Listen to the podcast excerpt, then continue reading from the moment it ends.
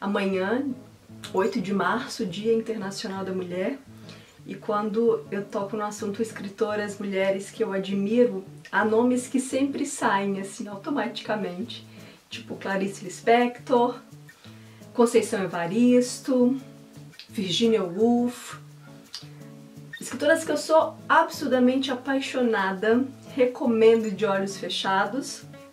E hoje eu resolvi fazer uma coisa diferente. Eu preparei sete escritoras que eu quero muito ler e que eu vou indicar para vocês lerem também, porque eu acredito que serão leituras maravilhosas.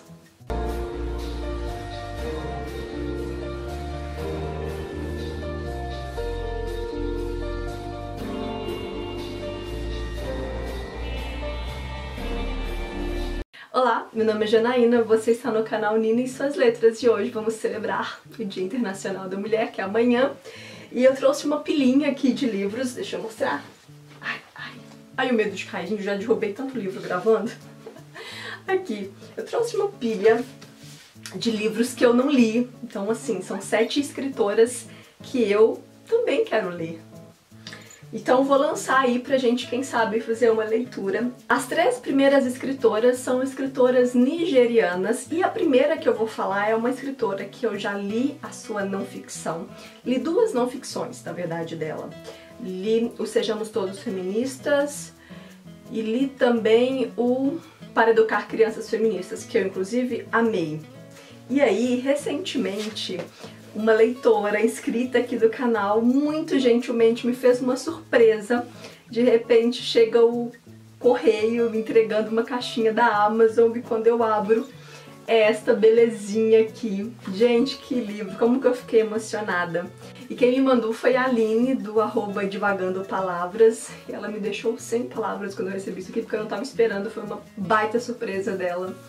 E eu fiquei muito feliz porque, assim, é a minha primeira ficção da Chimamanda. Aqui neste livrito nós temos 12 contos, então pra galera que curte o gênero, gosta de textinhos mais curtos, aquela coisa de ler um conto por dia, que é uma delícia. E aqui tá falando o seguinte, primeiro livro de contos de Chimamanda Ngozi Adichie, premiada autora de Meio Sol Amarelo e Americaná, eu também já quero ler esses outros aqui. E atrás, a sinopse é a seguinte. Nas narrativas que compõem o seu pescoço, encontramos a sensibilidade de Chimamanda, voltada para a temática da imigração, do preconceito racial, dos conflitos religiosos e das relações familiares. Combinando técnicas de escrita convencional com experimentalismo, amo, a autora parte da perspectiva do indivíduo para atingir o universal, ao explorar os laços que ligam homens e mulheres, pais e filhos, África e Estados Unidos, também como alegoria do eu para o outro. Já quero ler, sim, com certeza. E aqui atrás também temos opiniões do The Guardian, do The New York Times. A tradução deste livrito é da Julia Romeu. E quero, né, gente? Essa capa é muito maravilhosa, muito, muito linda. Então, primeira escritora para lermos. A segunda escritora também é nigeriana, e estou falando da Busha Micheta, com As Alegrias da Maternidade. Gente, essa edição é muito maravilhosa, é de quando eu ainda assinava a tag, e é muito gostosa de ficar pegando, assim, ela tem uma textura diferente, sabe? E eu tenho muita vontade de ler esta obra, eu já vi muita gente falando bem. Vou ler aqui a sinopse para vocês. No Eagle, filha de um grande líder africano, é enviada como esposa para um homem na capital da Nigéria determinada a realizar o sonho de ser mãe e assim tornar-se uma mulher completa, entre aspas. Submete-se a condições de vida precárias e enfrenta praticamente sozinha a tarefa de educar e sustentar os filhos. Entre a lavoura e a cidade, entre as tradições dos Igbos e a influência dos colonizadores, ela luta pela integridade da família e pela manutenção dos valores de seu povo. Eu acho essa sinopse muito incrível e as pessoas... Eu não vi uma pessoa falando mal desse livro, gente. Todo mundo que leu amou aí mais uma indicação pra gente. A terceira escritora também é uma escritora nigeriana, eu estou falando de Ayobami Adebayo. Eu não devo ter falado isso errado, não é mesmo? Mas está valendo. Estou falando de Fique Comigo. Este livrito aqui foi presente de uma inscrita do canal e também é uma edição da tag super bonita. E nós temos aqui a seguinte frase, tórrido, emocionante, absolutamente encantador, essa frase foi dita por Margaret Atwood, senhores. E aí eu vou ler a sinopse também, para quem interessar. Yedid, deve estar errado isso, Egide espera por um milagre. Um filho é tudo que seu marido deseja, tudo que sua sogra consegue pensar, mas a gravidez parece para ela uma realidade distante. Mas quando a família insiste que seu marido aceite uma nova esposa, Yejide chega ao limite. Tendo como pano de fundo a turbulência política e social da Nigéria dos anos 1980, Fique Comigo é um retrato da fragilidade do amor matrimonial, do rompimento de uma família, do poder do luto e dos laços arrebatadores da maternidade. Uma história sobre as tentativas desesperadas que fazemos para salvar nós mesmos e aqueles que amamos do sofrimento. E aí a gente percebe uma temática muito similar, né? Os dois livros trabalhando com essa questão da maternidade, que eu acho que são questões que precisam muito ser debatidas, que precisam muito ser discutidas, porque a gente tem esse modelo que é imposto há, há muitos anos e a gente, enquanto mulher, a gente se vê forçado a se encaixar por vezes. A gente precisa falar, a gente precisa refletir, precisa pensar bastante sobre isso. Porque no final de contas a gente não tem que ficar repetindo padrões, porque nos disseram que a gente tem que repetir. A gente tem que fazer o que a gente precisa, que a gente acha que a gente tem que fazer, seguindo, claro, os nossos instintos, seguindo a nossa essência. Então, são livros que eu quero muito ler. Inclusive, se você já leu algumas dessas obras, me conta aqui nos comentários por onde eu devo começar, o que você achou. Vamos bater papo, hein? E já que citamos Margaret Atwood, eu vou citar então essa canadense que tem um monte de gente falando aí, histórias dela que já, já viraram série, e bom, sim, eu ainda não li o conto da Aya. Acho que por uma questão também de esperar todo esse hype passar, eu tenho um pouquinho disso. Então, eu vou deixando, mas eu vou ler. Quero, quero muito ler. É, e não, não assisti a série, porque quando eu fico sabendo que tem um livro, bom, eu vou dar preferência pro livro. Então deixei a série de lado. Quando eu fizer a leitura do conto da Aya, eu com certeza verei a série. Deixa eu tirar aqui essa cinta Vamos lá então ao resuminho. Visão assustadora de uma sociedade radicalmente anulada por uma revolução teocrática no século XXI. O conto da Aya tornou-se um dos romances mais poderosos de nossos tempos. Nas palavras da própria Margaret Atwood, a República de Gilead, será que é assim que se fala? É construída sobre a base das raízes puritanas do século XVII, que sempre estiveram por baixo da América moderna, que pensávamos conhecer. E aí tem falas aqui da The Guardian, do Time Out, enfim, o pessoal fala muito bem dessa distopia, dizem que é um livro assustador, porque dizem que é algo muito próximo da nossa realidade, ou algo talvez muito possível de acontecer na nossa sociedade. Então, tá aqui mais um livrito para lermos dessa mulher, que é Dona Margaret Atwood. E eu vou citar uma escritora que eu falei bastante dela aqui no finalzinho do ano passado, mas que eu ainda não li nada, que é a Escola Chique Mukasonga, uma escritora da Ruanda. E sim, eu tô aqui com a mulher de pés descalços, Nossa Senhora do Nilo e Baratas para ler da escritora. E eu tive a honra de conhecê-la, então aquela coisa, as minhas edições estão autografadas, não fiquem com inveja, pessoas. Na verdade, os três livros, eles falam muito, eles contam muito da história da escola chique, consequentemente da história dos Tutsis. E, por exemplo, quando a gente fala de A Mulher de Pés Descalços, a sinopse diz o seguinte.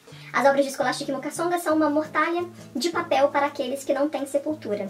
O romance A Mulher de Pés Descalços foi escrito em memória de Stefania, a mãe da escritora, assassinada pelos Hutus durante a Guerra Civil de Ruanda. Então ela vai ter muito como pano de fundo essa guerra, tá? As lembranças de um paraíso perdido, onde Stefania era uma senhora alegre e casamenteira, que dava conselhos às moças em torno do amor e da vida matrimonial. Mesclam-se imagens terríveis, como a busca de esconderijos seguros para salvar seus filhos do extermínio. Já que em Baratas a gente tem um relato autobiográfico em que a escola chique ela penetra em camadas ainda mais profundas do massacre e ela expõe uma memória pessoal do horror que também é coletiva.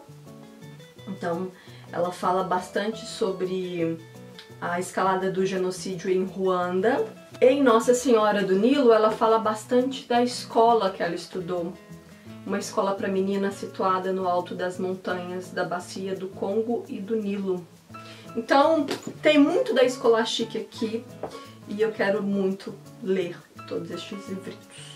A sexta escritora é a Helena Ferrante. Na verdade, Helena Ferrante é um pseudônimo de uma escritora italiana cuja verdadeira identidade é desconhecida do público, Tô falando de A Filha Perdida. E eu tenho muita vontade de ler esse livro, na verdade eu tenu vontade de ler tudo também da Helena Ferrante, porque eu ouço só elogios. Me conta se você já leu alguma coisa dela. Vou aproveitar e ler aqui a sinopse para vocês. Aliviada depois de as filhas já crescidas se mudarem para o Canadá com o pai, Leda decide tirar férias no litoral sul da Itália.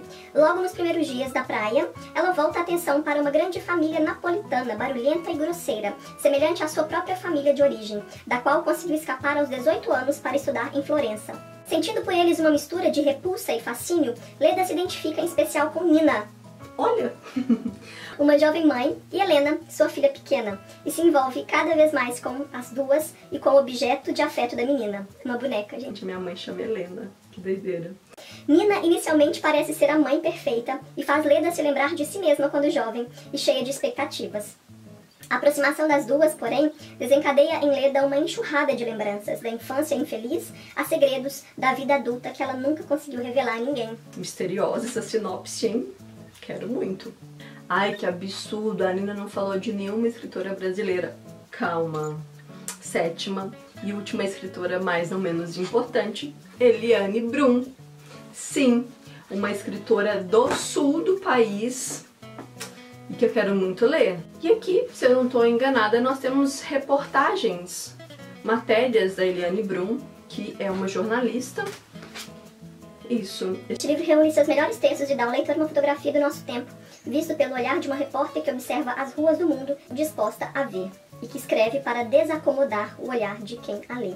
Aqui na contracapa a gente tem trecho de duas colunas dela. Uma diz assim: Pais e filhos têm pagado caro pela crença de que a felicidade é um direito e a frustração um fracasso. Talvez aí esteja uma pista para compreender a geração do eu mereço, e o pior é que esses adolescentes sofrem terrivelmente, porque possuem muitas habilidades e ferramentas, mas não têm o menor preparo para lidar com a dor e as decepções. Nem imaginam que viver é também ter de aceitar limitações e que ninguém, por mais brilhante que seja, consegue tudo o que quer. O próximo trecho. Ser forte, Catarina, não é quebrar os outros, mas saber se quebrado é ser capaz de cuidar dos seus barcos de papel e também dos barcos de outros, não como uma criança que os imagina poderosos de aço, mas sabendo que são de papel e que podem afundar de repente. Interessante, interessante. Tá aí, gostaram das dicas? Me contem se vocês já leram alguns desses livros. Indiquem também outras escritoras mulheres aqui nos comentários, porque sim, as pessoas que vão chegando vão lendo e vão anotando também todas as dicas. Vou aproveitar e deixar o link de compra para todos os livros aqui no box de informações. Caso eu tenha despertado o seu interesse, você diga, olha, eu quero comprar tal livro, Aproveita e compra com o nosso link, porque assim você ajuda o canal Nime e suas letras. Lembrando que quando você compra com o link que eu sempre deixo aqui no box de informações, você ajuda na manutenção do canal com uma pequena comissão e não paga nada a mais por isso, tá bom? Demais links, contatos, informações, tudo aqui no box de informações, tá? A gente se vê no próximo vídeo. Um beijo e até lá. Tchau!